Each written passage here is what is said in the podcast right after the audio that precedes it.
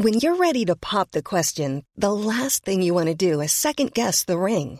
At Bluenile.com, you can design a one-of-a-kind ring with the ease and convenience of shopping online. Choose your diamond and setting. When you find the one, you'll get it delivered right to your door. Go to Bluenile.com and use promo code LISTEN to get $50 off your purchase of $500 or more. That's code LISTEN at Bluenile.com for $50 off your purchase. Bluenile.com code LISTEN.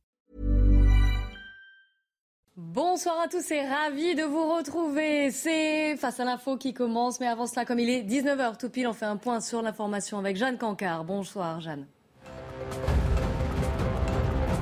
Au lendemain du verdict rendu par la Cour d'assises spéciale de Paris au procès du 13 novembre, la justice belge s'est, elle, prononcée aujourd'hui, avec notamment quatre relax, deux peines de prison ferme et du sursis pour le logeur de Salah Deslam à la fin de sa cavale. Dans ce dossier baptisé Paris bis, 14 complices présumés des commandos étaient visés. Elisabeth Borne prononcera son discours de politique générale mercredi prochain à l'Assemblée nationale et au Sénat. L'occasion pour la Première ministre d'exposer devant les députés les grandes orientations de son programme de gouvernement. Sur cette déclaration, la question d'un vote de confiance n'est cependant pas encore tranchée selon Matignon. Un vote qui engagerait la responsabilité d'Elisabeth Borne devant les élus. Des parents d'élèves en colère, ils attaquent l'État en justice pour réclamer une indemnisation pour le non-remplacement des enseignants absents. Ils veulent aussi rappeler, je cite, que l'école est obligatoire et qu'avoir des professeurs n'est pas une option. En Ile-de-France, dans certains établissements, une centaine d'heures de cours n'ont pas été assurées cette année. Et au sommaire de Face à l'info ce soir, un insoumis à la tête de la puissante commission des finances de l'Assemblée nationale. Éric Coquerel a été élu. Il a promis de ne pas utiliser ce poste à des fins de chasse aux sorcières personnelles. De quoi faire réagir Mathieu Boccoté. Si vous êtes boomers, attention, ne va pas ménager votre ego. Dimitri Pavlenko reviendra sur le livre que François de Closet consacre à cette génération qu'il juge particulièrement égoïste, autoritaire et dépensière. Un voyage en absurdie, les méandres du droit et de l'administration française avec Charlotte Dornelas à travers cet exemple. Un aller-retour de 1000 km pour des policiers pour rien parce qu'un étranger a refusé son expulsion. Le ministre de l'Éducation, Papendiaï, a détaillé ses cinq chantiers prioritaires pour l'école avec en premier, l'axe numéro un, la lutte contre les inégalités sociales. Ça commence mal, ce n'est pas dans le bon ordre, nous dira Jean-Sébastien Ferjou. L'Écosse sera-t-elle un jour indépendante? La première ministre écossaise espère un nouveau référendum à l'automne 2023. L'occasion pour Mathieu Bobcoté de revenir sur les mouvements indépendantistes en Europe et plus largement sur la question du nationalisme. Face à l'info, c'est parti et on est ensemble pendant une heure.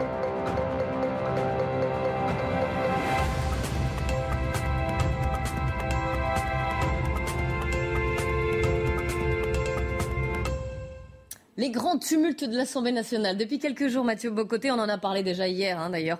L'Assemblée nationale connaît de grands tourments. Hier, ce matin encore d'ailleurs, plusieurs ne cachaient pas leur effroi devant l'élection de deux députés du Rassemblement national parmi les vice-présidents de l'Assemblée nationale.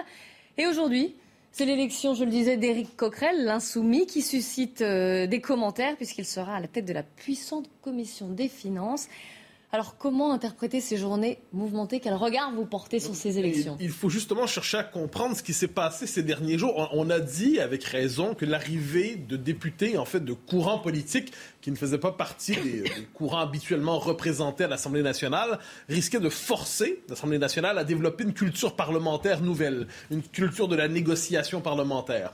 Or, le propre de la culture de la négociation parlementaire, c'est que c'est le contraire absolu du cordon sanitaire.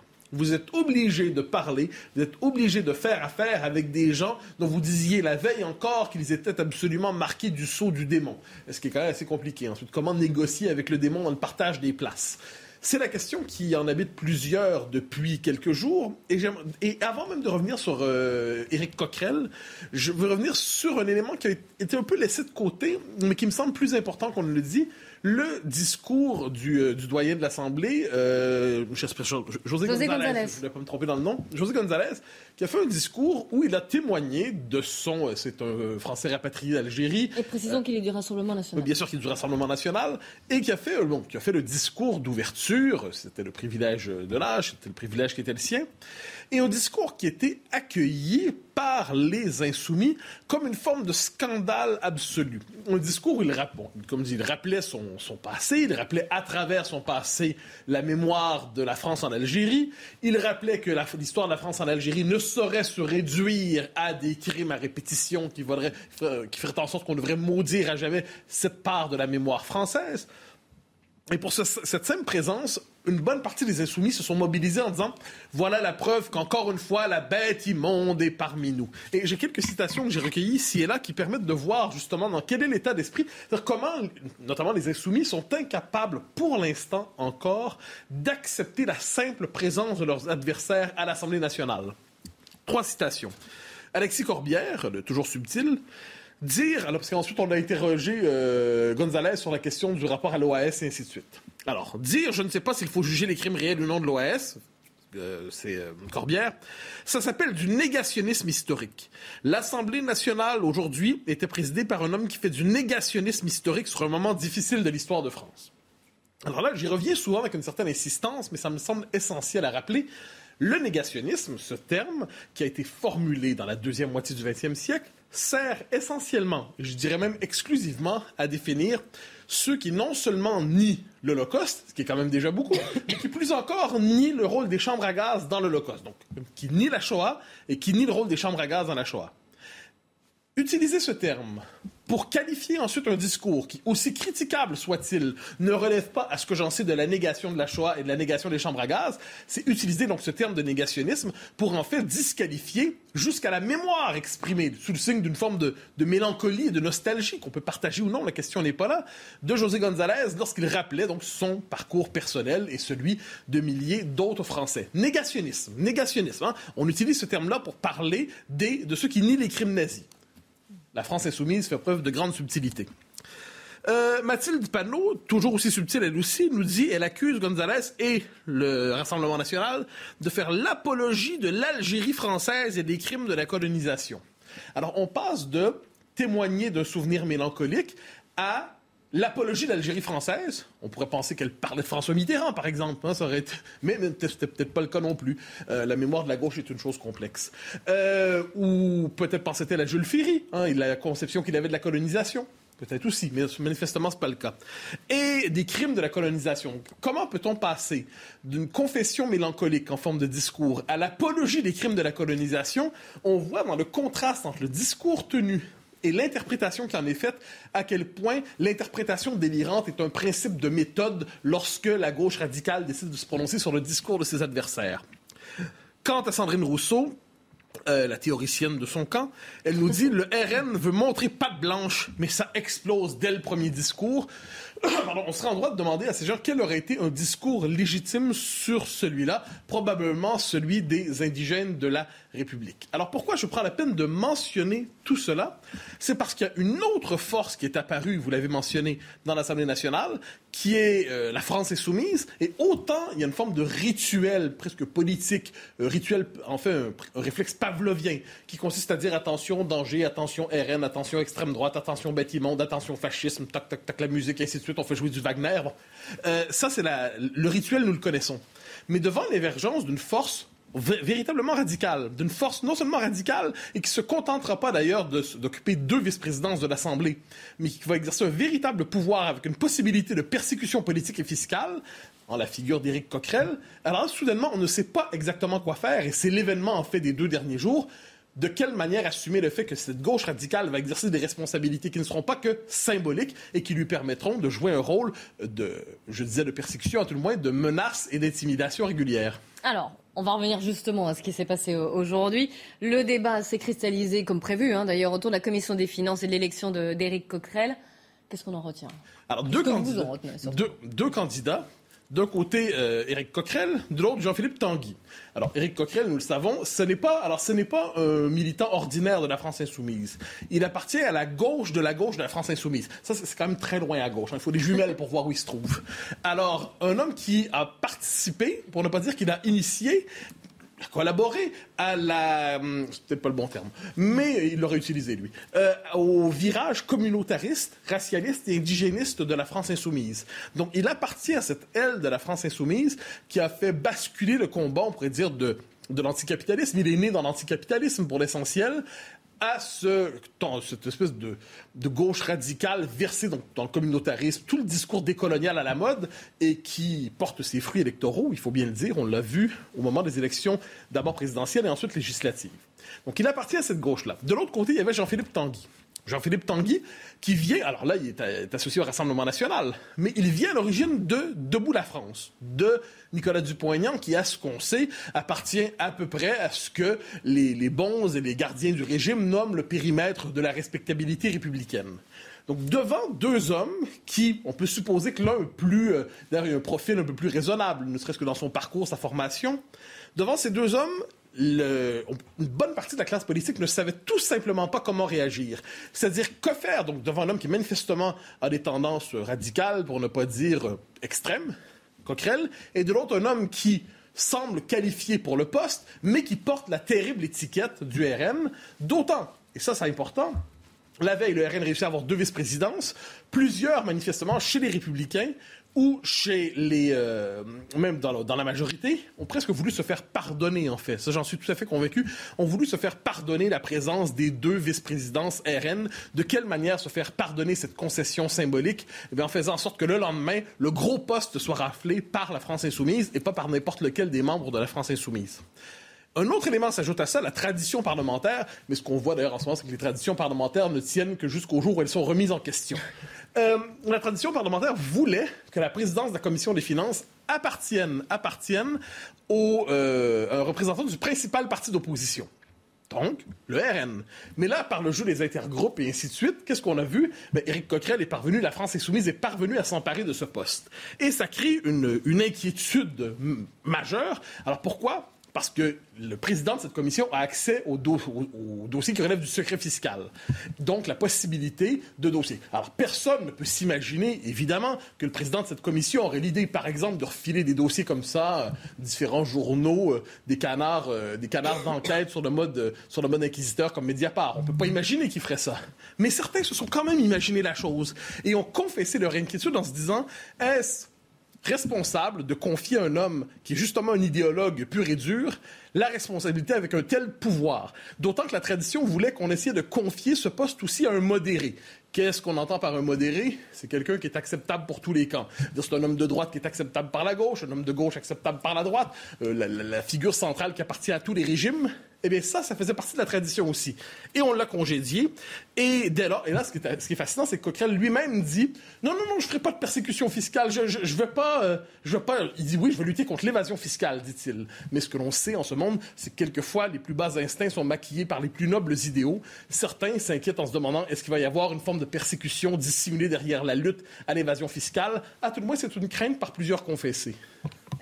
Juste, euh, Mathieu, précisez-nous, quelle est l'influence qu'ils ont réellement, ces postes-là? Parce qu'on en parle depuis quelques jours. Quel poids bah, politique? Alors, on doit l'inscrire dans une question plus vaste. Quel est le, poids de l'Assemblée dans, dans la séquence politique qui s'ouvre? Parce qu'autant l'Assemblée prend une importance immense, certains disent même démesurée, immense. Pourquoi? Parce qu'elle représente enfin, enfin, les différents courants politiques qui structurent la nation. Donc là, pour une fois, elle est à peu près représentative. On l'a dit à plusieurs reprises, les Français, ont finalement, cette espèce de paradoxe de ces élections, en n'allant pas voter, les Français sont parvenus finalement à produire une chambre à peu près représentative de leurs préférences politiques. C'est le génie de l'abstention.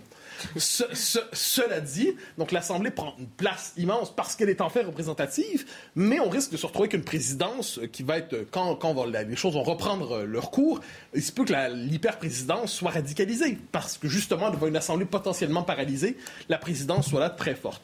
Donc, dans quelle mesure est-ce que ces postes sont importants? Ils le sont néanmoins pour ce que j'ai évoqué, c'est-à-dire l'accès au secret fiscal, l'accès à des dossiers, la possibilité de lancer des opérations de contrôle fiscal. Nous savons que l'opération de contrôle fiscal fait partie probablement des preuves de l'existence du diable sur Terre. donc, donc, tout cela pour dire que c'est un pouvoir qui n'est pas insignifiant et c'est un pouvoir surtout qui est sous le signe de l'intimidation. Et je me permettrai une dernière réflexion. Il y a par ailleurs un contraste immense. Une réflexion un peu décalée, mais vous verrez pourquoi entre d'un côté l'observation de ces calculs dans la conquête des postes des uns, telle vice-présidence de ci, la vice-présidence de l'agriculture, la vice-présidence du commerce équitable. J'invente des commissions, mais elles doivent exister. Euh, donc, c'est une espèce de querelle des postes dans l'Assemblée. Et de l'autre côté, le procès du Bataclan, où ce qu'on nomme en fait depuis quelques jours, hein, après des, des mois et des mois sous le signe de l'esprit technique et juridique, on redécouvre que la dimension centrale, c'est l'idéologie islamiste qui agresse la France, qui agresse le monde occidental. D'un côté, une nation qui s'examine, qui s'oscule dans la décomposition parlementaire, et de l'autre, l'incapacité à nommer le mal qui frappe violemment. Euh, il y a quelque, une forme de contraste là-dedans, une société qui est quelquefois incapable de voir quels sont ses véritables périls et qui préfère se décomposer. Il est 19h15, on va faire le rappel des titres avec Jeanne Cancard. Prendre l'avion demain. Une grève perturbe le trafic aérien dans les aéroports parisiens. À Roissy et Orly, 17% des vols sont annulés ce vendredi. Les syndicats appellent à la mobilisation et ils réclament des augmentations de salaire de l'ordre de 6 à 10%. La grève pourrait se poursuivre ce week-end si les négociations avec la direction n'aboutissent pas à un accord. Les réquisitions au procès du violeur de la Sambre, 20 ans de réclusion criminelle ont été requis ce matin à l'encontre de Dino Scala. Pendant 30 ans, il, a, il est inlassablement allé chasser de la fille, chasser de la femme, a plaidé la première avocate générale. Le prédateur a fait au total 56 victimes mais n'a avoué que pour 40 d'entre elles. L'OMS s'attend à des niveaux élevés de Covid-19 cet été en Europe. L'Organisation mondiale de la santé appelle à surveiller le virus de près après un triplement des cas quotidiens depuis un mois et demande aux Européens de continuer à s'isoler en cas de symptômes respiratoires et à porter un masque dans les endroits les plus fréquentés. Jean-Sébastien Ferjou, une réaction à la chronique de Mathieu Boccoté sur cette Assemblée nationale et notamment sur l'élection du président de la Commission des finances en la personne d'Éric Coquerel, l'insoumis je ne vais pas revenir sur ce que Mathieu a très bien exposé, mais juste, malgré tout, peut-être un intérêt, c'est que la commission des finances, elle peut servir à contrôler l'action de l'exécutif, elle peut servir à contrôler justement l'exécution des lois de finances, par exemple. On sait qu'il y a beaucoup d'insincérité budgétaire, comme on le dit euh, pudiquement, autant dire un peu de trafic euh, de mensonges sur les chiffres, euh, sur les chiffres publics. Il y a beaucoup de choses qu'on met sous le tapis. Donc, avoir un opposant très déterminé, que ce soit M. Coquerel ou un membre du RN ou un autre, c'est pas le cœur de ma réflexion, mais ça ça peut peut-être être utile et espérons qu'il parviendra à obtenir de Bercy plus d'éléments d'information que ce que Bercy n'en livre jusque-là aux parlementaires parce que c'est la croix et la bannière pour les parlementaires qui soient députés ou sénateurs pour obtenir de Bercy les informations qui pourtant reviennent de droit aux représentants des Français. On verra alors. Ce qu'il en est, évidemment. Dimitri Pavlenko, vous nous parlez ce soir d'un livre. Il est signé François de Closet.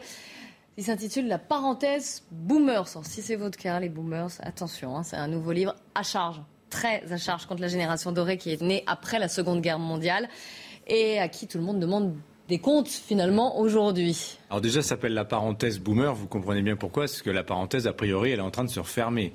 Mm. ce qui est intéressant, c'est que l'offensive contre les boomers, elle était livrée, euh, menée aujourd'hui par des jeunes. Greta Thunberg, vous pensez à elle. Donc les enfants, voire les petits-enfants des boomers. Là, François de Closet, alors je rappelle pour ceux qui ne sauraient pas qui il est, allez voir sa photo sur Internet, vous allez tout de suite le reconnaître. Journaliste, producteur d'émissions pendant des décennies, hein, euh, sur la science, sur l'économie, sur la, la santé, la culture. C'est un grand vulgarisateur, François de Closet, écrivain également. Alors je précise qu'il est né en 1933, donc il a 88 ans aujourd'hui, donc techniquement... Il n'est pas boomer. Bah voilà, il n'appartient pas à la génération des boomers, il est né juste avant. Cette génération des boomers qu'on fait généralement démarrer euh, au sortir de la Seconde Guerre mondiale. Et euh, particularité des boomers, c'est la génération la plus nombreuse de l'histoire de France. Mais plus qu'une simple classe d'âge, c'est ce que les spécialistes appellent une génération sociologique. Il y a, une, il y a des choses très particulières qui caractérisent les boomers, on va y venir. Euh, et la chose notamment qui les distingue, c'est qu'ils ont eu cette chance historique de grandir et de faire euh, leur vie à une époque où, en fait, objectivement, en France, il ne s'est pas passé grand-chose. Il n'y a pas eu de crise majeure, euh, il n'y a pas eu de guerre, il n'y a pas eu de famine, il n'y a pas eu d'épidémie, il n'y a pas eu de catastrophe naturelle. Et c'est précisément cette absence de catastrophe euh, qu'on est en train de payer. C'est ce que dit François de Closet. Alors, donc je vous disais, il parle de cette parenthèse boomer qui est en train de se refermer. À quelle occasion? Alors lui, il nous dit le Covid, la guerre en Ukraine, le retour de l'inflation. Inflation que les boomers ont, connu, ont connu quand même, malgré tout, dans les années 70. Mais en fait, ça s'est d'ailleurs pas si mal passé pour eux que ça à l'époque, puisque leurs salaires ont augmenté. Ils ont pu acheter des maisons pour trois fois rien à l'époque. Voilà. Euh, et donc ce retour du tragique dans l'histoire, notamment de la guerre euh, sur le sol européen, ce retour du tragique dans l'histoire, nous n'y sommes absolument pas préparés.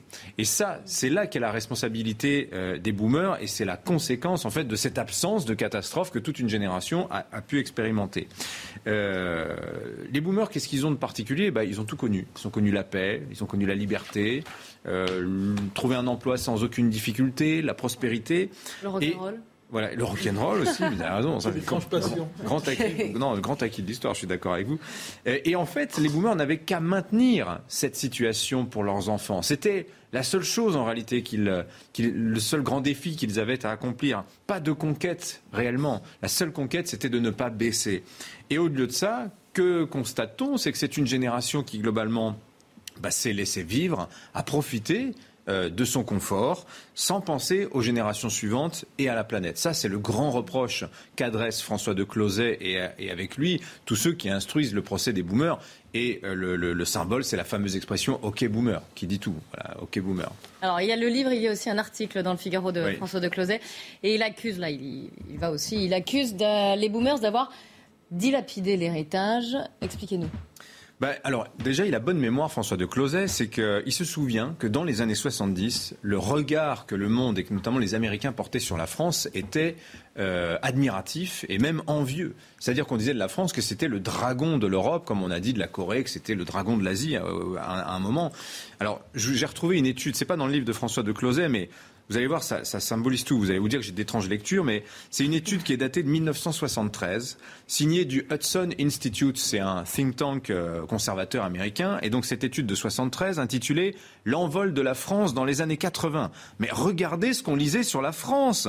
La France possède aujourd'hui, donc on est en 73, hein, l'économie la plus dynamique d'Europe. Elle peut espérer dans 10 ans être l'économie européenne la plus puissante en termes de production totale. Nous jouirons, ils jouiront les Français du niveau de vie le plus élevé d'Europe en 1990.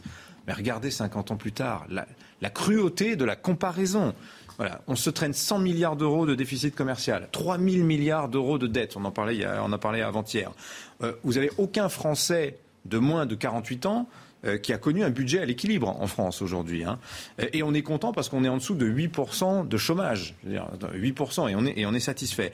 Et le drame, c'est que cette montagne de dette colossale, il, s'intéresse beaucoup à l'économie, François de Closet, vous allez le comprendre. Cette montagne de dettes qu'on a accumulée, ça a servi à quoi? À investir sur l'avenir? À décarboner notre économie? Euh, Ben non, pas du tout. Dépenses de confort, dépenses de consommation. Voilà, ce que dit François de Closet, c'est que les boomers au pouvoir ont été de piètres dirigeants, ont été fort peu prévoyants, des cigales. Voilà. Alors, il souligne d'ailleurs la particularité de cette génération des boomers, c'est qu'elle a pris le pouvoir très jeune. Alors pas forcément en, occupant d'emblée tous les postes, hein, mais en dictant sa loi à ses pairs. Et il donne l'exemple de la démission du général de Gaulle, du départ du général de Gaulle, sous la pression de la génération de mai 68, qui est une bande euh, de gamins de 20 ans, quoi, fondamentalement, c'est ça. Euh, et donc, euh, la philosophie des boomers, en partir de 68, c'est on passe des lendemains qui chantent, hein, qui était vraiment la philosophie, la mentalité qu'on avait après-guerre, faisons des efforts et nous en profiterons, à moi d'abord et tout tout de suite. Voilà. Et à partir de là, l'individuel, l'individu va écraser complètement le collectif, imposer sa loi. Et personne, va personne ne va oser contredire les boomers. Il donne l'exemple de Georges Pompidou qui dit il faut cesser, il faut arrêter d'emmerder les Français à partir du moment où on dit cela, bah, c'est ce que écrit François de Closet qui a cette très belle formule. Les boomers changent le régime sans changer la Constitution. Et quand même, est-ce qu'il n'y veut pas un peu fort, François de Closet Alors, à titre personnel, ce qu'on peut dire, moi c'est ce que je pense, hein, c'est qu'il instruit, comme d'autres hein, l'ont fait avant lui, ça, fait 20 ans qu'on instruit le procès des boomers. Hein. Vous avez un livre de Denis Jambard de 2006 qui s'appelait nos, enfants nous haïront. Voilà, c'était quand même déjà, le, le, décor était planté. Donc il instruit donc à son tour le procès de cette génération, mais en fait, c'est une idéologie surtout qui a fragilisé la France plus qu'une génération. Tous les, les, boomers ne sont pas des profiteurs égoïstes et tous les jeunes ne sont pas des victimes. Bah, regardez parmi les gilets jaunes, vous aviez beaucoup de boomers déclassés sur les ronds-points. Et qui, euh, qui, voit-on dans les rangs de la Macronie? Des gamins de 20 ans, 25 ans pour certains. Vous voyez, donc euh, le dominant n'est pas toujours celui que, que l'on croit. Et euh, la lutte des âges symbolisée par OK Boomer n'est en fait pas le bon combat. Le drame, c'est que nous sommes toujours en fait dans le régime qui est apparu à l'époque des boomers, ce qui dérègle la société, c'est le règne de cet individualisme forcené qui exige toujours plus de droits sans forcément remplir ses devoirs. regardez l'obsession du pouvoir d'achat, qui est perçu comme un acquis social. Et le rôle de, l'État, le job de l'État, c'est de réassurer constamment cet acquis social que serait le pouvoir d'achat. Enfin, je veux dire, le quoi qu'il en coûte. Depuis deux ans, nous sommes arrosés d'argent public par le pouvoir pour pas que euh, le niveau de vie des Français baisse. Le refus de la vérité des prix à l'heure de l'inflation. Vous avez des pays qui luttent pas contre l'inflation. Hein. Bah oui, plus 12% d'inflation, c'est comme ça, c'est la vie, on subit. Et en fait, la peur d'avoir mal, c'est ça, en fait, l'héritage de cette mentalité boomer, cette peur d'avoir mal, et puis la perte du goût de l'effort. Je suis quand même frappé que le futur grand acquis social, ce qu'on dit la grande conquête sociale de demain, c'est la semaine de 4 jours de travail. Voilà. Donc François de Closet s'indigne notamment dans son livre, il parle beaucoup du grand âge, du débat sur la retraite à 60 ans pour tous, hein, euh, qu'il considère comme une sorte de paroxysme de, l'égoïsme générationnel, alors qu'aujourd'hui, les boomers ont quand même cette chance inouïe dans l'histoire d'être les plus riches que leurs enfants. Ça n'est jamais arrivé dans l'histoire hein, que les aînés, les vieux, soient plus riches que les jeunes. Voilà. Et il considère donc qu'aujourd'hui, ces gens qui ont 60, 75 ans, bah, montreraient l'exemple de retisser ce lien générationnel et de souci de la génération avant ou après elle, euh, eh ben, en s'occupant notamment de ceux, qu'il appelle les vieux, c'est-à-dire les plus de 75 ans, dont ils ont à l'époque si durement fait le procès dans leur jeunesse. En tout cas, le message est passé. Merci beaucoup, Dimitri. C'est pas que la faute des boomers, voilà, c'est ça, non, ça le on a compris. Euh, on va marquer une petite pause et on se retrouve juste après, évidemment. Restez bien avec nous dans Face à l'info sur CNews. Face à l'info sur CNews, il est 19h30. Alors avant de reprendre, on fait un point sur l'actualité avec Jeanne Cancard. En déplacement dans les Bouches du Rhône, Gérald Darmanin annonce des saisies records 1,5 tonnes de cannabis, soit 40% de plus par rapport à l'année dernière, ou encore 500 kilos de cocaïne en hausse de 2000%. Le ministre de l'Intérieur qui estime qu'à Marseille, je cite, la police reprend du terrain. La déception est immense ce soir au Festival des Eurocaines à Belfort. La première soirée est annulée après un important orage au cours duquel sept personnes ont été blessées. Elles sont actuellement en urgence relative et prises en charge à l'hôpital. Ce soir, Stromae et Bob Sinclair étaient notamment les têtes d'affiche pour ce qui devait être la soirée d'ouverture. Un rideau de fer est en train de s'abattre entre la Russie et l'Occident. C'est ce qu'a affirmé aujourd'hui le chef de la diplomatie russe, Sergei Lavrov, qui a même ironisé que les Occidentaux fassent attention et qu'ils ne se coincent pas les doigts dedans, a-t-il ajouté. Les Occidentaux qui poursuivent les sanctions prises à l'encontre de Moscou face à son invasion en Ukraine. Charlotte, on reprend euh, avec vous, avec cette histoire un peu ubuesque. C'est Kafka. Le 20 juin dernier, des policiers bretons ont escorté à Paris, à l'aéroport aussi Charles de Gaulle, un homme qui était sous le coup d'une obligation de quitter le territoire. Et puis finalement, ils l'ont ramené. Pourquoi? Parce qu'il a refusé de monter dans cet avion. Alors cet homme est ressorti libre les syndicats dénoncent l'absurdité de la situation. On les comprend. Comment est-ce possible? Expliquez-nous ce qui s'est passé quand même. Alors moi, ce qui m'a intéressé dans l'histoire, c'est qu'elle a l'air complètement absurde et en réalité, elle traduit euh, quelque chose d'assez normal par rapport à la procédure, non pas euh, par rapport à notre intelligence, mais par rapport à la procédure euh, d'éloignement des étrangers en situation irrégulière. On a euh, là, en l'occurrence, on a un homme qui, en effet, est sous le coup d'une OQTF, donc ces fameuses obligations de quitter le territoire français, mais il n'est pas placé en centre de rétention administrative, comme l'immense majorité des gens à qui on, on, demande de quitter le territoire français. Ils ont normalement 30 jours pour le faire eux-mêmes. On leur demande de partir, ils ne le font quasiment jamais, et donc parfois, vous avez soit un placement en centre de rétention, mais comme il y a peu de places, c'est vraiment des profils soit dangereux, qui troublent l'ordre public, ou qui n'ont vraiment aucune garantie de représentation, d'adresse, et donc que l'on place en attendant d'organiser leur départ, ou alors on prononce une assignation à résidence, on dit on connaît votre adresse, vous restez là, vous pointez tous les jours, et le jour où on a votre euh, billet d'avion et votre départ de prévu, on vient vous chercher la veille, on crée un local de rétention administrative pour 24 heures pour vous placer là et on vous escorte à l'aéroport pour être bien sûr que vous preniez l'avion. Donc notre homme, en l'occurrence, était dans cette situation-là. Donc il était dans une chambre d'hôtel ce soir-là. Il était dans une chambre d'hôtel qui est. Alors, il faut un arrêté de la préfecture qui transforme la chambre d'hôtel par un arrêté pour 24 heures en local de rétention administrative, puisque tout ça, évidemment, sous, sous la coupe du juge qui, qui, vérifie que tout ça se fait euh, euh, correctement. Il est placé sous protection euh, policière pendant le soir. Il y a une escorte qui vient de chercher, une escorte policière, qui vient de chercher à 3 heures du matin pour euh, l'emmener à euh, Roissy-Charles de Gaulle. En l'occurrence, son avion était à midi et demi. Euh, donc une fois que tout ça est organisé, il arrive en effet à l'aéroport et là il refuse d'embarquer. Alors en général on se dit euh, c'est quand même pas possible, il n'arrive pas devant l'avion en disant je ne veux pas y aller. Non, en général ils savent pertinemment, puisque c'est désormais assez euh, connu, que s'ils se mettent à hurler ou à manifester euh, un, désaccord bruyant, les compagnies aériennes refusent de les embarquer aussi. Et donc le refus se fait comme ça. Et là, les policiers appellent la préfecture de, des Côtes d'Armor, qui est chargée d'organiser ce départ, et l'instruction leur est donnée de le ramener à Saint-Brieuc. Il y a un centre de rétention administrative à côté de Roissy qui s'appelle le centre de rétention administrative du Ménil-Amelot. C'est le plus grand centre aujourd'hui en France. Mais comme tout ça est géré par les préfectures, ça n'est pas la même préfecture qui gère. Et donc, vous ne pouvez pas placer en centre de rétention administrative puisque c'est l'exception, la règle demeurant la liberté euh, pour ces personnes. Alors là, la préfecture nous annonce quand même à la fin, elle nous dit on va réorganiser un départ alors là, le billet d'avion, juste pour information, il est perdu. Hein, donc c'est voilà. Euh, on va réorganiser un départ.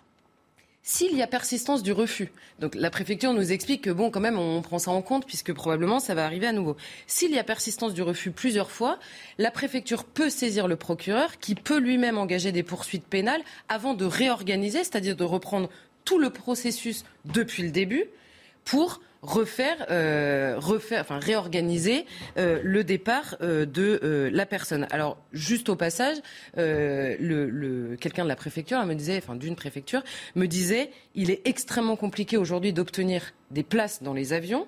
Pourquoi? Parce que depuis quelques années, il n'y a plus de charter, il n'y en a quasiment plus de, donc d'avions consacrés à ça, puisque la règle désormais, c'est des voyages individuels et non plus groupés sur les compagnies aériennes. Et les compagnies aériennes, évidemment, on apprécie, assez moyennement d'avoir le risque d'avoir un passager qui passe tout le voyage à euh, ennuyer, pour le dire gentiment, le reste de leurs passagers, évidemment. On a l'impression d'une histoire totalement folle, mais en fait, ce que vous nous dites, c'est que tout ça est très normé.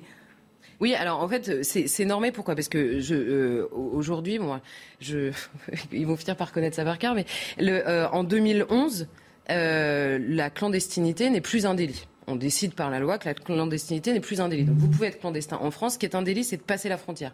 On vous attrape rarement en train de passer la frontière, c'est assez rare. Donc une fois que vous êtes là, c'est pas un délit, on peut pas vous arrêter pour ça. Donc c'est lors de la commission d'une infraction ou d'un autre délit, au moment du contrôle d'identité, on découvre que vous êtes en situation irrégulière et là, la préfecture peut prononcer une obligation de quitter le territoire français. Ça devient tellement compliqué que les policiers disent eux-mêmes qu'ils ne le font plus parce que c'est énormément de papiers à remplir pour euh, des, procédures qui n'aboutissent jamais. Là, je vous le disais, soit il y a une obligation, enfin, soit la personne est laissée libre, dans, dans la plupart des cas, c'est le cas, soit il y a un placement, euh, une assignation à résidence, soit un placement en CRA. Le problème, c'est qu'à partir de ce moment-là, même quand vous le placez en rétention, vous avez 90 jours. L'État a 90 jours pour organiser le départ, à ses frais évidemment, aux frais de l'État, hein, c'est-à-dire aux nôtres. Quoi. Donc 90 jours pour organiser le départ avec un passage devant le juge extrêmement régulier et avec une obligation d'assistance juridique par les fameuses associations elles-mêmes financées par l'État, c'est-à-dire subventionné euh, par l'État pour apporter l'assistance juridique. Alors, un, la liberté est la règle en l'occurrence. Là, ce qui s'est passé euh, avec, euh, avec notre Marocain, c'est qu'il est ressorti libre parce qu'en effet, il n'avait pas été placé en centre de rétention administrative. Donc, on lui a dit, vous êtes désormais assigné à résidence. Une fois qu'il a refusé une fois, il peut partir de chez lui demain. C'est pareil, en fait, il va disparaître dans la nature, c'est quasiment certain. Et même en cas de placement en centre de rétention administrative, et c'est là où c'est complètement fou, l'éloignement aboutit extrêmement rarement. Pourquoi? Pour faire très rapidement, une fois que vous arrivez en centre de rétention, vous avez donc ces 90 jours. Mais au début, vous avez 48 heures. Vous arrivez en centre de rétention, au bout de 48 heures, vous passez devant le juge. Non pas pour vous, mais pour être en face de la préfecture qui, elle, doit dire, au bout de 48 heures, pour, prolonger la rétention, il faut que la préfecture justifie de la réservation d'un avion, de la demande de réservation d'un avion, d'une prise de contact avec le consulat du pays d'origine et de l'organisation de l'exercice de tous les droits des retenus. Donc c'est-à-dire que si vous avez, au bout de 48 heures, oublié, par exemple, de signifier qu'il avait le droit à un interprète de tel organisme agréé, la rétention ne peut pas être poursuivie. Ensuite, après 48 heures, ça peut être prolongé 28 jours. Au bout de 28 jours, il faut justifier d'une absence très claire de réponse du pays d'origine pour prolonger à nouveau de 30 jours. Ensuite, après 30 jours, pour prolonger de 15 jours, il faut que la personne euh, ait clairement refusé, par exemple, d'embarquer dans l'avion.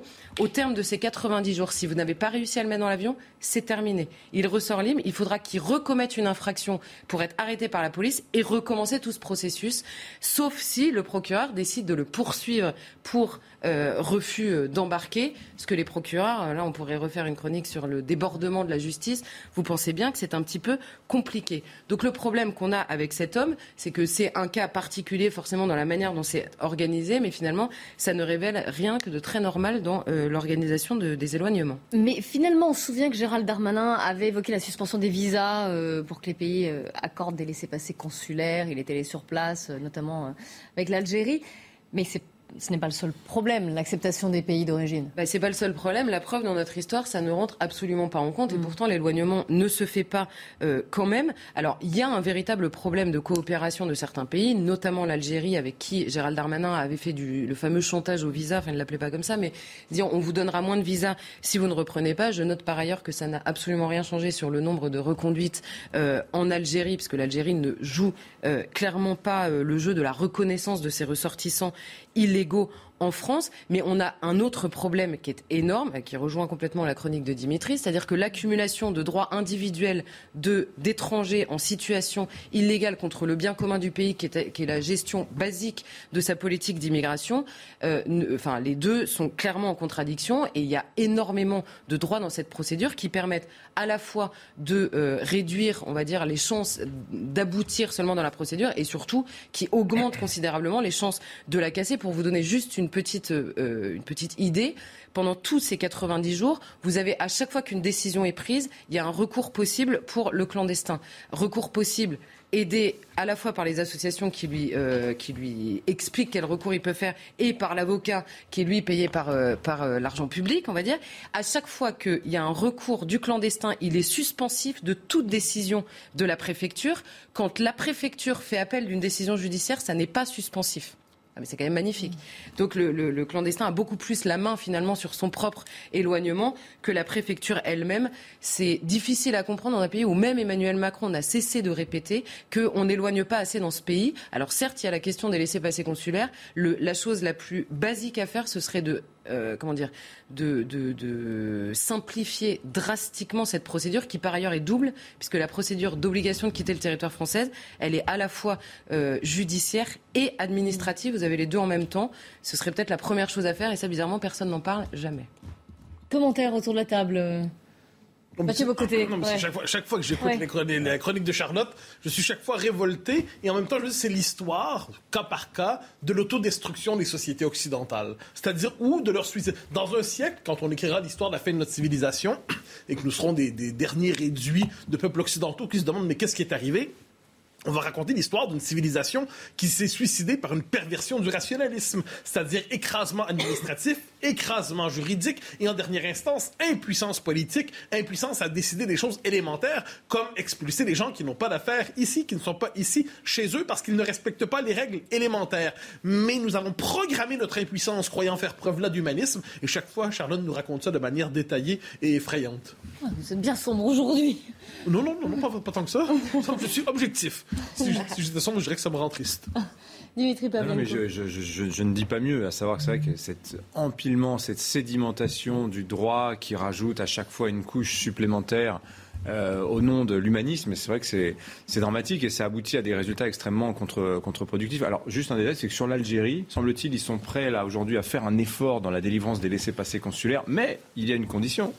C'est-à-dire qu'il s'agit maintenant de lever euh, le, le, test PCR qui est nécessaire quand on vient d'Algérie pour entrer en France. Et donc, euh, il y a cette idée que l'immigration légale doit être le prix à payer pour une gestion correcte de l'immigration illégale. Et c'est le serpent qui, se mord la queue. Jean-Sébastien Ferjot je crois que ça renvoie aussi à une forme d'hypocrisie malgré tout de la société elle-même. Il y a l'absurdité des règles que Charlotte euh, décrit très bien, mais il y a aussi le fait qu'on aime malgré tout une forme de confort moral et que nous n'aimons pas nous imaginer assumant parfois un certain nombre de décisions qui peuvent être aussi difficiles. Donc on n'en aime ni les conséquences, mais on n'aime pas non plus euh, les assumer. Donc euh, ça renvoie quand même à, cette, à ce manque de courage, me semble-t-il. Bah, si je peux me permettre, manque de courage de nos élites, assurément. Le commun des mortels pas ah. uniquement parce que je pense que ça reflète dans, la préservation au fil des années et dans leur réélection après élection, ça reflète malgré tout aussi quelque chose qui émane de la société. Je poserais la chose autrement, la poussée des partis dits populistes. Hein. C'est-à-dire globalement le RN ici, mais il y a, d'autres possibilités. Le fait que des partis de droite s'emparent de discours identitaires euh, et sécuritaires avant les élections pour les oublier ensuite, mais partout dans le monde occidental, de, de, Trump aux pays scandinaves, aux Britanniques, la question du Brexit n'était pas sans lien avec la question de l'immigration partout la poussée populaire consiste à dire il faut reprendre ça en main et prenez les moyens humanistes, certes, légaux, certes, mais des moyens avec une véritable résolution politique pour être capable d'en finir avec l'immigration massive. Ça, l'appel est partout lancé. Mais on se trouve devant des élites qui refusent de le faire parce qu'elles pathologisent ce refus de l'immigration massive. Elles y voient racisme, xénophobie, refus de l'autre, ethnocentrisme et tout le tralala. Et qu'est-ce qu'on voit à travers ça? Je n'ai pas l'impression que les populations sont lâches ou sont sans courage. Je pense qu'on est devant des élites qui sont désaffiliées et qui, plutôt que de défendre leur pays, préfèrent persécuter symboliquement, moralement et quelquefois juridiquement ceux qui veulent défendre leur pays. Je suis d'accord avec vous sur ce rôle-là des élites. Après, en face, il y a toujours, mais peut-être parce que nous avons de la peine à conjuguer le collectif et l'individuel, à hauteur d'individus, les gens préfèrent fermer les yeux et ils préfèrent, je ne sais pas, se battre pour la régularisation de leur babysitter en situation irrégulière, alors que dans le même temps, ils peuvent justement trouver qu'il y a trop d'immigrés en France. Et cette contradiction-là, elle existe au cœur de la plupart des sociétés occidentales. Et les 8h moins le quart, alors on fait un point sur l'info. Jeanne Cancard. Les Insoumis raflent la présidence très convoitée de la Commission des finances de l'Assemblée nationale. C'est Éric Coquerel qui a été élu aujourd'hui à ce poste stratégique dévolu à l'opposition et qui espérait remporter le Rassemblement national. La Commission des finances occupe une place cruciale d'examen des budgets ou de projets de loi avant leur arrivée dans l'hémicycle. Le nombre de tests Covid a de nouveau franchi la barre des 2 millions en une semaine contre 1,6 million la semaine dernière. Une nouvelle illustration de l'accélération de la septième vague de l'épidémie alors que les autorités sanitaires continuent d'appeler les plus fragiles à se faire administrer une quatrième dose de vaccin. Alors que l'inflation atteint 5,8% en juin, selon l'INSEE, les allocations chômage vont être revalorisées de 2,9% dès demain. Un coup de pouce qui concerne 2,1 millions de Français. L'allocation minimale passe donc de 3,42 euros par jour contre 29,56 actuellement. Jean-Sébastien Ferjou, on revient sur le ministre de l'Éducation nationale, Papendiaï, qui a adressé par euh, un mail, un courrier au professeur dans lequel il égrène sa feuille de route. Au final, ce sont cinq grands axes de l'action qu'il souhaite mener, qu'il entend mener à la tête de son, ministère. Le premier de ces axes, vous allez nous les développer. Hein. Le premier, c'est celui de l'égalité des chances, qu'il place donc devant, si on le suit, l'accent mis sur les savoirs fondamentaux qui ne vient qu'en deuxième priorité. Pour vous, c'est une redoutable erreur intellectuelle de commencer par là, de concevoir les priorités dans cet ordre. Expliquez-nous pourquoi. D'abord, je vous lis ce qu'est le premier axe donc pour M. Ndiaye.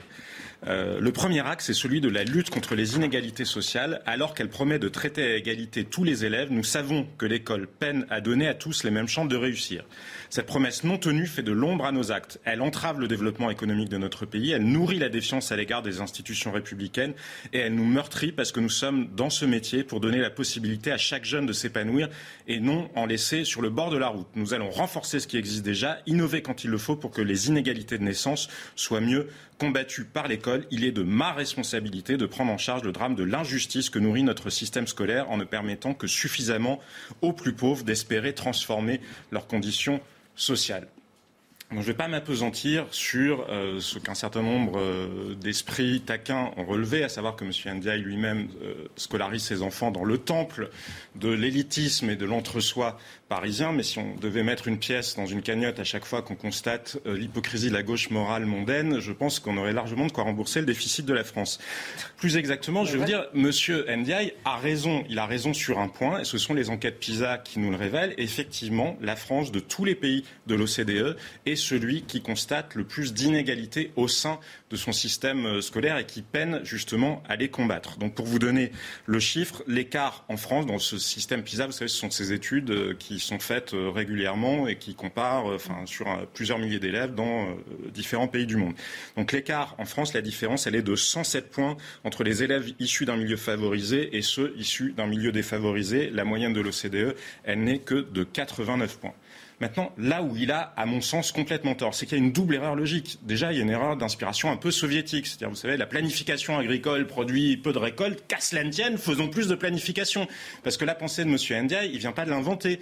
C'est-à-dire que cette logique de mettre au premier rang des objectifs de l'école la lutte contre les inégalités, ça fait 40 ans, 50 ans qu'on l'applique. C'est ce qu'on a appelé le pédagogisme qui est apparu dans les années 70. Mais il confond l'objectif et les moyens. Et il inverse aussi euh, ben, précisément euh, ce qui permettrait de lutter contre ces inégalités. Puisque sans apprentissage des savoirs fondamentaux, par définition, il n'y a pas de lutte contre les inégalités. Parce que prenez un exemple de deux choses l'une. Hein. Soit on considère qu'on nivelle par le bas parce que justement il y a des enfants qui ont la chance, c'est un fait, de bénéficier chez eux d'un capital culturel, etc. Et donc on dit bah, surtout ne mettons pas des épreuves où ils seront avantagés par rapport à ceux qui n'ont pas ça chez eux. Mais que va-t-il se passer à la fin?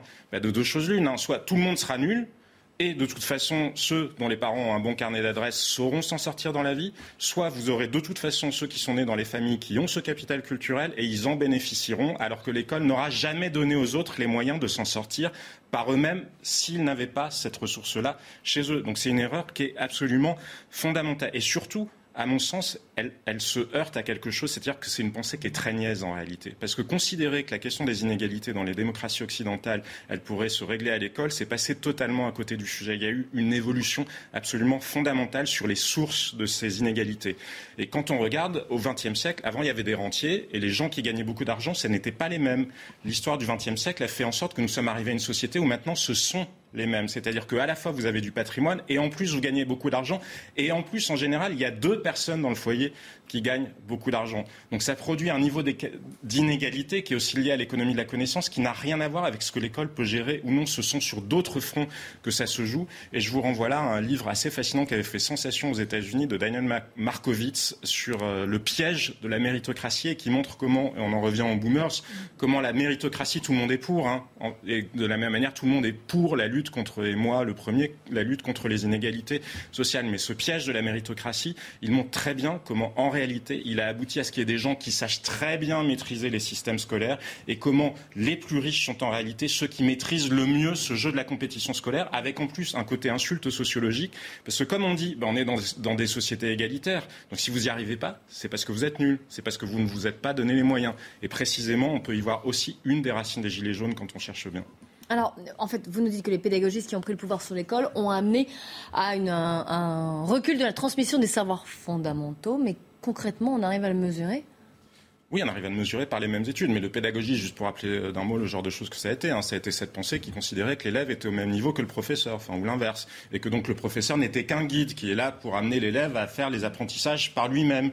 Euh, on s'est obstiné pendant 20 ans en France avec la méthode globale d'apprentissage de la lecture, alors qu'on sait pertinemment qu'elle ne fonctionne pas. Et M. Ndiaye, de ce point de vue-là, est en rupture absolue avec son prédécesseur Jean-Michel Blanquer, qui lui avait fait de l'apprentissage des savoirs fondamentaux le cœur de son action. Mais là où je vous disais, oui, on peut le mesurer, c'est-à-dire que c'est des résultats contrastés, les résultats euh, PISA pour la France.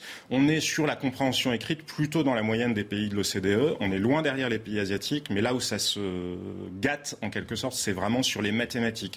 Pour le dire de manière assez simple, aujourd'hui, un élève qui en CM2 aurait été moyen en 1987, aujourd'hui serait le meilleur de sa classe. Et on est très très très très loin sur les mathématiques. Ça, ce sont les études Teams qui le montrent des pays asiatiques, à commencer par le trio de tête qui sont Singapour, Hong Kong et le Japon. Euh, j'ai dit euh, pour commencer euh, votre chronique qu'il y avait cinq axes prioritaires détaillés dans la feuille de route de Papendiaï. Les autres axes de priorité mis en avant par le ministre de l'Éducation ne vous paraissent pas non plus très rassurants. Pourquoi? Ben, c'est ce qu'il y a derrière, surtout, parce que l'affichage, on peut, euh, on peut le partager. Le cinquième axe, c'est la revalorisation du métier d'enseignant. Donc ça, c'est un débat entre enfin, ou un débat ou un enjeu entre Papendiaï et, et le corps euh, enseignant. Les syndicats n'ont pas l'air d'être ultra convaincus en l'état, mais laissons-lui le temps. Mais le troisième axe, c'est celui du bien-être des élèves. Vous allez me dire, tout le monde est en faveur du bien-être des élèves, d'autant que les mêmes études PISA montrent que la France est celui des pays de l'OCDE où il faut consacrer le plus de temps, d'ailleurs, à maintenir l'ordre dans les classes. Mais là où c'est inquiétant, c'est que Papendia, il écrit dans l'enceinte de l'école, laïque, chaque enfant doit pouvoir se sentir encouragé et ne doit pas être euh, confronté à des discours dévalorisants. Donc qu'est-ce que ça veut dire? Parce qu'on le voit bien, faire le lien entre école laïque et discours dévalorisant, on entend bien, et c'est aussi un peu ce qu'il suggère entre les lignes, qu'il faut privilégier justement l'acceptation de la diversité. Et là encore, on confond l'objectif et les moyens, parce qu'en disant ça, on est totalement dans ce qu'a essayé de dénoncer Jean-Michel Blanquer. Le quatrième axe, c'est celui de la question écologique. Alors, il veut en mettre partout, mais là encore, c'est très bien. Effectivement, il y a un défi euh, environnemental et climatique qu'il faut régler. Sauf que peut-être devrait-il s'inspirer de ce que d'autres pays ont constaté. Les autorités sanitaires britanniques, par exemple, ont alerté parce que les élèves se trouvent en situation d'anxiété. On appelle ça l'éco-anxiété. On dit qu'il faut arrêter avec les discours, les discours alarmistes dans l'éducation des enfants parce que nous sommes en train de faire grandir une génération qui est complètement, enfin, qui se retrouve en situation euh, de danger pour sa santé mentale, tant on lui fait, on l'a fait grandir dans un environnement apocalyptique. Donc, on voit bien en réalité que Papendiaï, ce qu'il veut, ben voilà, c'est faire de l'école un lieu ben, de combat politique, un lieu de mise en avant de ce qu'est ben, cette espèce de pensée. Alors, euh, même s'il est woke light, après, on peut toujours se poser la question, on préfère le coca ou le coca light, c'est plus une question de degré que de nature, mais c'est cette pensée-là qu'on entend euh, justement dans, le dans euh, la pardon, le courrier euh, qu'a envoyé M. India. Et juste un point, pour finir, un dernier point, il y a quelque chose qu'il a oublié, que, qui me tient à cœur depuis les débuts de, cette crise Covid. Il ne parle absolument pas justement de l'équipement euh, des, écoles. Et sur l'aération, sur l'aération, c'est pas que pour le Covid, mais sur l'aération, il y a des études américaines qui ont été faites. C'est 20% de différence. Les écoles, les classes qui sont équipées de purificateurs aérateurs d'air, c'est 20% de différence sur les résultats scolaire, 20% de différence, c'est de la même ampleur que de diviser le, les effectifs des classes par deux. C'est vous dire si c'est important. On a vu une occasion magnifique de le faire avec la pandémie. On ne l'a pas fait. Mathieu Bocoté, c'est à vous. Et eh oui, pour terminer en beauté, vers une Écosse indépendante. Il l'avait annoncé. Il entend désormais tenir sa promesse. Le gouvernement écossais tiendra à l'automne, enfin voudrait tenir à l'automne 2023 un nouveau référendum sur l'indépendance du Le 19 octobre 2023 plus précisément. Si évidemment les choses se passent comme euh, Nicolas Sturgeon le souhaite, c'est pas si évident que ça. En tout cas, l'occasion vous semble belle euh, de revenir sur la situation du nationalisme écossais et plus largement sur les différents visages de la question nationale en Europe. Et il y en a des visages. Oui, alors c'est une histoire tout à fait passionnante. Je, vous épargne la longue histoire des relations conflictuelles entre l'Écosse et l'Angleterre. Sinon, pour rappeler qu'en 1707, au moment de l'acte d'union, l'Écosse perd son Parlement et symboliquement, on y voit une perte d'indépendance. Mais les Écossais n'ont jamais renoncé à leur identité singulière. Ils ont conservé une forme de... Le mot nationalisme pas au sens négatif ici. Une identité nationale forte, un nationalisme, une société civile très forte. À défaut d'avoir une existence politique, ils conservaient le à travers la société civile, une conscience nationale très vive. Et à partir du début des années 1920, ressurgit cet idéal d'un État écossais indépendant qui va s'amplifier, qui va s'accélérer à partir des années 70. Fin des années 90, les Écossais réussissent, dans le cadre de la dévolution pensée par Tony Blair, à obtenir un Parlement régional. Je résume ainsi, un Parlement régional où ils peuvent disposer de leur propre existence politique. Parce qu'il y avait un parti nationaliste écossais, le, le Parti national écossais, qui envoyait des députés à Londres. Là, ils ont leur propre Parlement. Que font les nationalistes écossais à partir de là? Mais C'est la conquête de leur propre Parlement avec un horizon qui est la conquête de l'indépendance. Et que se passe-t-il? Que se passe-t-il? Donc là, j'arrive très rapidement. En 2011, euh, les nationalistes écossais, le SNP, prend le pouvoir. C'est au temps d'Alex Salmon. Prend le pouvoir et négocie en 2012 avec les Britanniques, avec les Anglais, avec, avec Londres. Ils disent parfait, on va trouver une formule pour tenir un référendum qui sera accepté et par le pays euh, dont on veut se séparer et par le pays qui veut se séparer, on va organiser un référendum et ça sera qui sera accepté par tous. Et si le résultat est valable, ben, vous quittez. Si ça fonctionne pas, vous restez. Et le référendum a lieu en 2015, en 2014, pardonnez-moi. Et que se passe-t-il? Ben, résultat qui n'est pas déshonorant pour les nationalistes écossais, les indépendantistes, qui ont 45 mais qui est quand même, euh, sans ambiguïté, 45-55, vous perdez. Et les Écossais se disent probablement à ce moment-là, euh, ben, à la prochaine fois Et peut-être disent-ils aussi, ça ne pourra pas toujours ne pas arriver, mais pas pour l'instant. Qu'est-ce qui arrive entre-temps? Le Brexit. Et là, le Brexit révèle une fracture à l'intérieur de, des îles britanniques, du Royaume-Uni. Pourquoi? Parce que les Anglais sont pour le Brexit. Ils veulent quitter euh, l'Union européenne. Mais les Écossais, sont contre le Brexit et ils veulent y rester. Alors, que se passe-t-il? Le Brexit révèle une fracture profonde à l'intérieur du, du Royaume-Uni. Donc, et les Écossais disent, eh bien, on s'est fait entraîner sur une question régalienne, une question de souveraineté, d'existence nationale. On s'est fait entraîner malgré nous dans un choix qui n'est pas du tout le nôtre. Et que se passe-t-il? les nationalistes écossais disent le Brexit vient de changer la donne. C'est l'occasion pour nous de lancer une nouvelle charge. C'est l'occasion de poser à nouveau la question de l'indépendance. L'indépendance, c'était éloigné. On s'était dit peut-être pas pour cette génération, la suivante. Eh bien, oups, elle revient dans l'actualité. En 2021, les, les, le SNP regagne les élections législatives et promet un référendum. Et là, c'est assez intéressant. Donc, référendum qui est celui qui est promis donc par euh, Mme Sturgeon. Ce qui est intéressant là-dedans, c'est que ça nous en dit aussi beaucoup sur le nationalisme écossais. Le nationalisme écossais, si on prend la peine de le regarder, c'est un nationalisme qui est assez à gauche, c'est-à-dire euh, contre les, les, idées convenues. Un nationalisme assez à gauche sur le plan social-démocrate. Ils sont même assez woke, soit dit en passant, ce qui n'est pas nécessairement leur plus grande qualité. Et c'est un nationalisme aussi attaché justement à l'Union européenne. C'est-à-dire, c'est cette idée qu'on va faire l'indépendance, mais dans les paramètres de l'Union européenne. Et c'est pas. Euh, alors, ça peut étonner pour certains, mais si on pense aux trois, donc, des trois mouvements nationaux qui ont une possibilité ou non d'accéder à l'indépendance dans le monde occidental le Québec, les Catalans et euh, les, Écossais. Dans les trois cas, c'est un nationalisme qui cherche toujours à se penser dans un espace plus vaste. Les Québécois ont longtemps nommé leur projet d'indépendance la souveraineté association. Les Catalans étaient persuadés qu'ils aimaient tellement l'Europe que l'Europe allait leur rendre et allait les soutenir au moment de faire de leur référendum.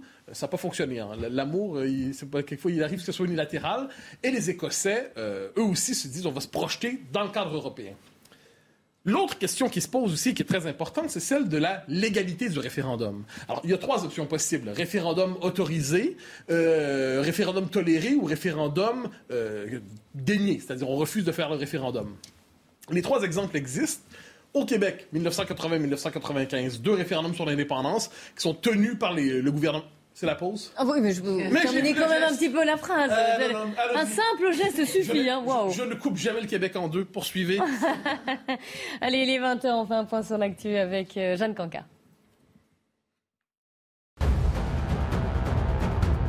Au lendemain du verdict rendu par la Cour d'assises spéciale de Paris au procès du 13 novembre, la justice belge s'est-elle prononcée, avec notamment quatre relax, de peine de prison ferme et du sursis pour le logeur de Salah Deslam à la fin de sa cavale. Dans ce dossier, baptisé Paris bis, 14 complices présumés des commandos étaient visés.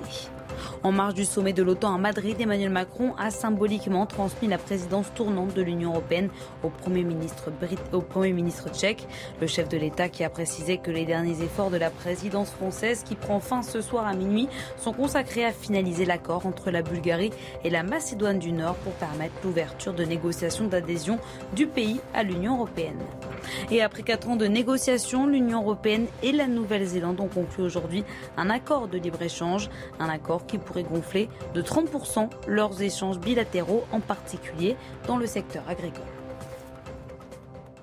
Mathieu reprend sur le Québec et les autres exemples. Alors, je disais, il y a trois cas possibles. Donc, on décide de faire son propre référendum euh, qui est toléré par les autorités de l'État. Donc, ce qui s'est passé au Québec en 80-95. Le gouvernement québécois organise le référendum. Ensuite, le, le, gouvernement fédéral s'en mêle, mais il est tenu en tant que tel.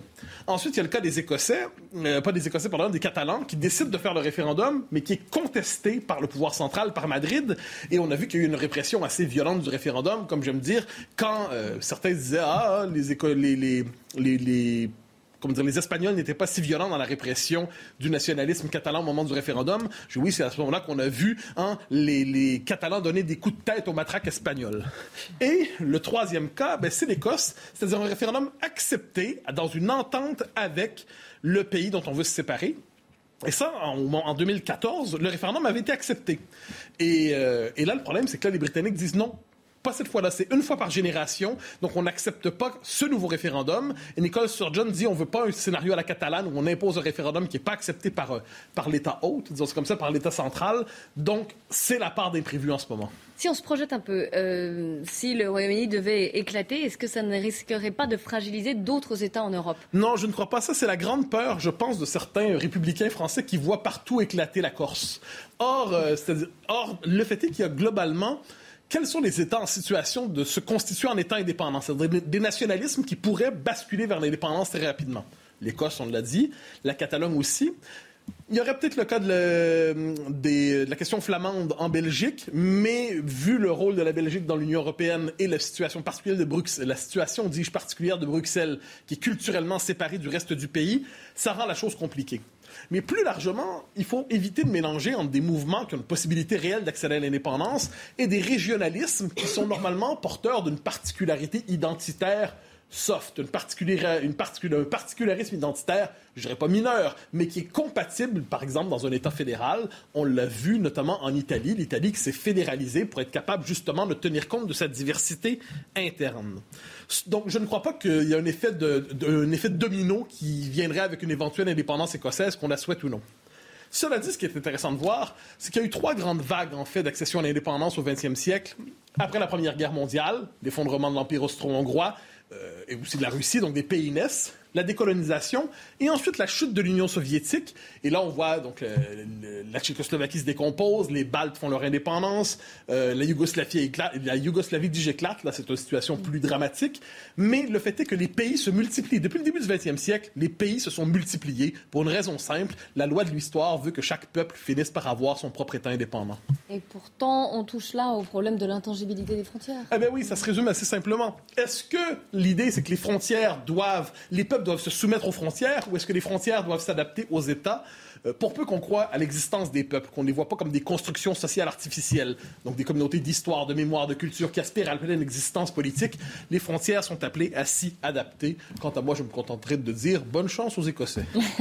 Merci beaucoup à vous quatre et on se retrouve lundi pour euh, Face à l'info dès 19h. Tout de suite, c'est Pascal Pro et ses invités. C'est bien sûr l'heure des Pro 2. Je vous souhaite une excellente soirée sur CNews.